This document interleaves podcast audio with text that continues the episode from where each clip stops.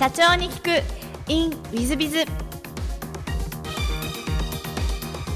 本日の社長に聞く in ウィズビズは株式会社ギフトリレーションズ代表取締役、え、森真貴子様でいらっしゃいます。まずは経歴の方をご紹介させていただきます、えー、2001年株式会社ベンチャーリンク入社。えー、その後、2011年、株式会社ギフトリレーションズを設立。えー、2016年には、えー、マネージメントバイアウトにて FC グループより独立。えー、その後、トラストコーチングの認定コーチなり、コーチ活動などを開始されていらっしゃいます。えー、女性の社長様でいらっしゃいます。そして、ベンチャーリンク出身ということで、私の元部下というふうになります。森社長様、本日はよろしくお願いいたします。よろしくお願いします。えー、まず最初のご質問ですが、ご出身は福井だと思うんですけども、えー、小学校時代、どんなお子さんでいらっしゃいましたでしょうか？えー、っと、そうですね。私は福井県の鯖江市っていう、福井の中でも本当に田舎の、田舎のメガネだけが有名みたいなところで育ったんですけれども、まあ、子供の時っていうところで言ったら、結構真面目な、いや、なんかすごい疑われてるようなうなずき方をされてるんです真面目だったんです。はい。で、あとはなんかあれですね。あの、弟が二人いて、一番長女みたいな形だったので、どっちかというと、優等生的な、な、まあ、お手本にならないといけないな、みたいな感じで、生きてきたのが、はい、子供の時だったかなっていうふうに思ってます。なるほど。ちょっと、あの、私からすると森社長はですね、皆さん方、ちょっとリスナーの皆さんお分かりにならないかもしれませんが、えー、旧姓山本真紀子さんなんで、山本さん、山本さんぐらいの感じなんですが、えー、山本さんは真面目だったというのを聞いて、その、ベンチャリング時代、そんな、あの、部下だったかなと、ちょっとはてな思いながら聞いてますが、えっ、と、中学時代はどんなことして過ごしたなと思いでございますでしょうか？そうですね。中学校の時には、あの、合唱部に入ってまして、あの、歌が好きだったんじゃなく、合唱部がやっている筋トレが、すごく、あの、ハードそうでやってみたいなと思って入部したのがきっかけで、で、まあ、あの、その合唱部は県で一番のあの部活だったんですけれども、本当にこうハードな、なんか、先輩たちの理不尽にも耐えながら、あの、部活動を頑張ってきたみたいな感じですかね。はい。あの、ド M でいらっしゃるんですか？え？ド M、ド M ですね。なんかあの、バスケ部とかサッカー部よりも筋トレがすごそうで、それがやりたいと思って合唱部に入りました。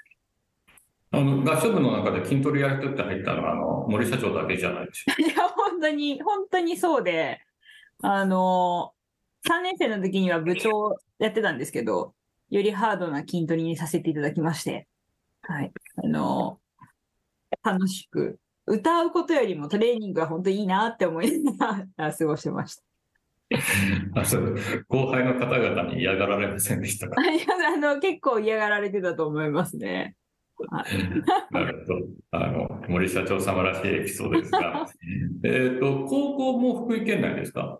そうですね。高校は滝府高校っていういうところで、まあ地元では進学校みたいなところだったんですけど、まあその時はも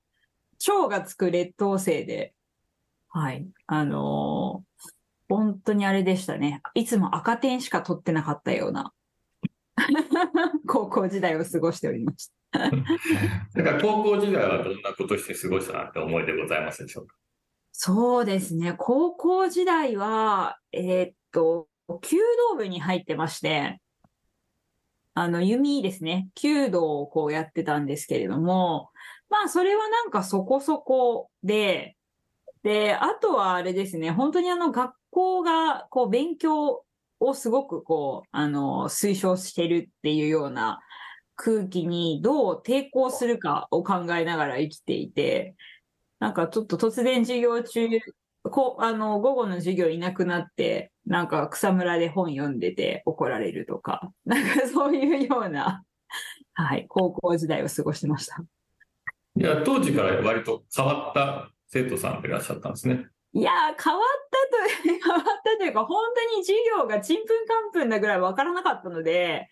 で、もうあれですね、あの、そこから逃避するっていう感じだったんですけれども、でもなんかあの本を読むことだけはすごく好きで、で、テスト前も、あの、ずっと部屋にこもってずっと本を読んでいて、2時とか3時ぐらいとかまで。で、なんか親が見に来て勉強してるのかなと思ったら本を読んでいたっていうのを見て、まあ親も、あれですね、なんかあの、すごい怒るんじゃなくって、まあ今の感性でしか受け取れない感じ方があるからって言って複雑そうな顔をして みたいな感じだったので、まあ今思えば結構本読んでましたかね。なるほど。じゃあ、文学少女みたいな感じで、そうですね。なるほど。ありがとうございます。えっ、と、大学は、えっ、と、立命館大学だった記憶なんですが、合ってますでしょうか？あ、そうですね。立命館でした。はい。なんか立命館に行った理由っていうのは何かございましたか？そうですね。これも本当にあの、高校の話の流れからすると、本当に赤点しか取ってなくって、で、もう大学を受けるにも、もうあの、うなんか、国公立に行かないといけないっていうような空気が田舎の高校だったのですごい強かったんですけれども、まあそれってまあ国公立で行きたいところにもう今の段階で行けないなって高校3年生の時に思っていたんですけれども、まあ親がなんか1個だけ受けてみたらいいじゃないっって言って、で、それで3月に入ってからなんですけど、本当にもうそれまで浪人する気満々で、どこの予備校行こうかなって思ってたんですけれども、あの、1個だけ受けてみたら、みたいな感じで受けたのが立命館で、で、そこで、こう、合格をしたので、あの、行かせていただいたっていうような感じだったんですけど、まあ、その時も国語と、えっ、と、数学の試験だったんですけど、その国語に出てた本が、3日前まで自分が読んでた小説がそのまま出たので、いや、もうこれは、なんか私のための試験だったんだなって思いながら、受けた記憶があります。割とあの、じゃあ、運はいい方でいらっしゃる。運はいいですね。なんか、しかも、絶対普通に読んでないような、あの三打館八番召喚っていう小説だったんで、で、これがまあ受験に出る立命館もすごいなって思ったんですけれど、それを読んでた自分もすごいなと思って、はい。運は良かったです。なるほど。ありがとうございます。えっ、と、大学時代はどんなことをして過ごしたという思いでございますでしょうか？そうですね。大学は法学部だったんですけれども、えーっと、授業も、まあ、そこそこ頑張ってはいたんですけど、一番頑張ってたのは体育会のアーチェリー部での部活ですね。で、まあ、アーチェリーはそこそこだったんですけど、一番頑張ったのは部員集め。で、のアーチェリーってものすごいマイナーなスポーツなので、他の大学もみんなこう部員が集められないっていうような危機に瀕していて、団体戦の人数を、まあみんな部員が縮小してってるので、こう減らさないといけないってルール変更しようみたいな流れになっていて、私そんなに上手くなかったので、その減らされたら絶対出れなくなるっていう、いうところで、じゃあ、あの、もうどこよりも部員を集める、あの、実績を作って、ルール変更を阻止するしかないって思いまして、当時、あの、マイナーな部活で、どこもなんか2、3人しか集められませんって、どこの大学も言ってたりとかしてたところを、まあ、うちの大学も、あの、それでも、えっと、男女合わせて15人ぐらいが大体だったんですけど、そこを63人集めまして、で、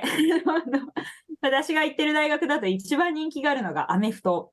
で、その次が野球。で、まあ、ここがいつも大所帯なんですけれども、その年は、あのアーチェリー部が一番新入部員をこう集めたっていうようなことで、だから予算をくださいとか、練習環境を改善してくださいとか、みたいなことで、まあ、部員集めと、まあなんかそこからのもろもろを一番頑張ったっていうような感じですかね。はい。なるほど。あの、リスナーの皆さんは、あの立命館大学一応念のためお分かりじゃない方もいらっしゃるので、説明すると、立命大学は、あの、古田も、ヤクルトの古田立命館大学出身ですので、野球大変強いですし、アメフトも、あの、兄弟とか、えー、漢学とか、あ強いところありますが、立命館も大変強いところで、アメフトも強いです。そこよりも、アーチェリーが集めたという記録なので、ですねそ。の、その当時から営業力はあったわけですね。いや、自分では営業力って思ってなかったんですけれども、まあ当時ちょっと問題になっちゃったのが、あの、スポーツ推薦でラグビーで、こう、大学に来てる子がいろいろ話をして、やっぱりラグビーよりもアーチェリーしたいみたいになってしまって、ラグビー部を辞めるみたいな話とかになった時に、あの、なんかちょっと自分ののこういろいろ話す力って、なんか自分では気づいてなかったけど、まあまあ、あの、いろいろ、なんか他の人とは違うところもあるのかもしれないみたいな風に、ちょっとだけ自覚してちょっと怖かったっていう。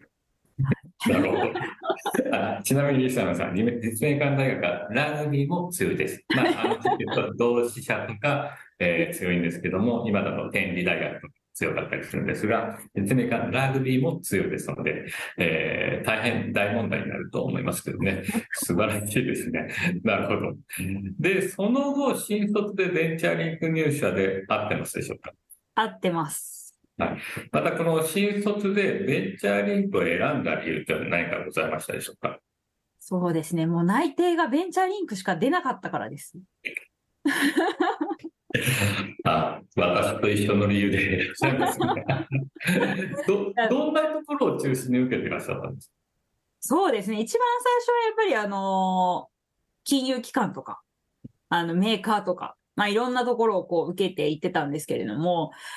なんか思うように全然こう進まなくって、で、どんな仕事がしたいかとか何をやりたいかっていうことを大学生のこの今今の設計がわからない状態で選ぶっていうことにも無理があるなっていうふうに思って、で、考え方を変えて、あの、やりたいことができたときに、それが、こう自分の能力とか、こう、気力とかで、こう、できないっていう、まあそれが全く足りなくて、できないっていうふうにだけはなりたくないなって思ったので、一番力がつく会社に行こうって思って、そこからコンサルティング会社とかをいろいろ見て、で、もうその時6月だったので、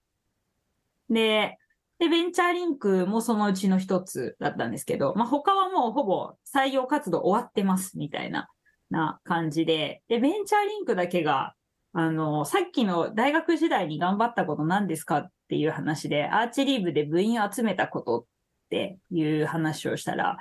ものすごく興味を持って聞いてくださって、どうやってそんなに集めたのとか、がどんな風な作戦でやったのみたいなこととか、すごい聞いてくださって、なんかあの、びっくりするほど素早く採用っていうふうに言っていただけたっていう。ね。はい。まあ、あの会社、そういうの大好きな会社ですよね。はい。はい。ぴったし。一番いいの拾ったと思ったんでしょうね。多分採用官たちがね。えーよくわかります。はい。で、えっ、と、新卒でベンチャーリンクが入られて、えー何かこう、思い出とかベンチャーリンクでございますでしょうか？そうですね。本当にあの、濃厚な期間だったので、思い出はいっぱいですし、そうですね。まあ、あとなんかやっぱ思い出というと本当にあの出会った社長さんたちをいろいろ思い出すなっていうことはありますかね。あの、新卒で入って全くわけがわからない私が行って、あの、いろいろ話を聞かせてくださった社長さんとか、まあ、あと私もその中堅中小企業の社長さんってどんなことを思って、あの会社経営をされてるんだろうっていうようなこととかが全く知らなかったので、もう聞かせていただく話すべてが、あのもう本当に新鮮というか。で、もう全然能力はないんですけど、気持ちだけはなんとか役に立てないかなっていうような な気持ちにならせていただいて、まあそれが本当になんか原動力になってたなっていうようなところはあります。なるほど。ありがとうございます。えっ、と、ベンチャーリンクでは勉強になったことは何かございます？そうですね。なんか知識とかは確かにいろいろ勉強することはあったんですけど、こう、振り返ってみて、まあ最近やっとなんか何が身につけ、あの、あの時身につけられたのかなっていうことを考えたりとかするんですけれども、できる方法をひたすら考えるっていう、この癖だけは。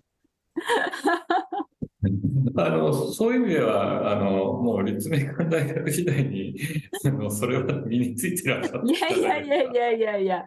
とはいえ、やっぱりなんかあの私ももうそんななんかものすごい苦労した経験とかっていうところがない中で、なんかそういう諦めない人とかっていうのはなんかそういういろんな経験がある人かなと思ったんですけど、もうまず思考パターンとして、もうできるまでなんか方法を考え続けるとか行動し続けるとか、まああの頭があの多少あの、足りなくても、まず動いてたら道が見えるから、まず動いた方がいいとか、こういったことってなんかあの、当たり前に仕事においては教えていただいてたことなんですけれども、これがなんかあの、本当に自分が経営者になってから、これが当たり前にインストールしていただいてたことっていうのは、本当に大きかったんだなっていうようなことは、しみじみ感じてます。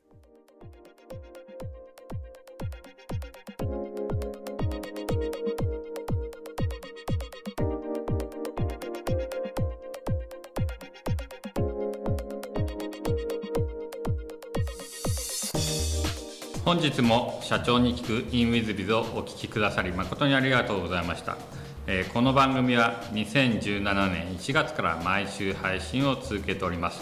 これまでにたくさんの成功社長成功経営者のインタビューをお届けしてまいりました。その内容はすべてテキスト化いたしまして私ども WizBiz が運営するウェブサイト経営ノートでも閲覧いただけるようにしております。音声だけでなく文字で読み返すことで新たな発見や気づきがあり皆様の会社経営に役立つヒントがきっと見つかるのではないかと思いまして、えーサイトの方にもさせていただいてます。ぜひネット検索で経営ノートスペース社長インタビューと入力いただき経営ノートのサイトをご覧になっていただければというふうに思っております。本日の社長に行く e ムイズではここまで。また来週。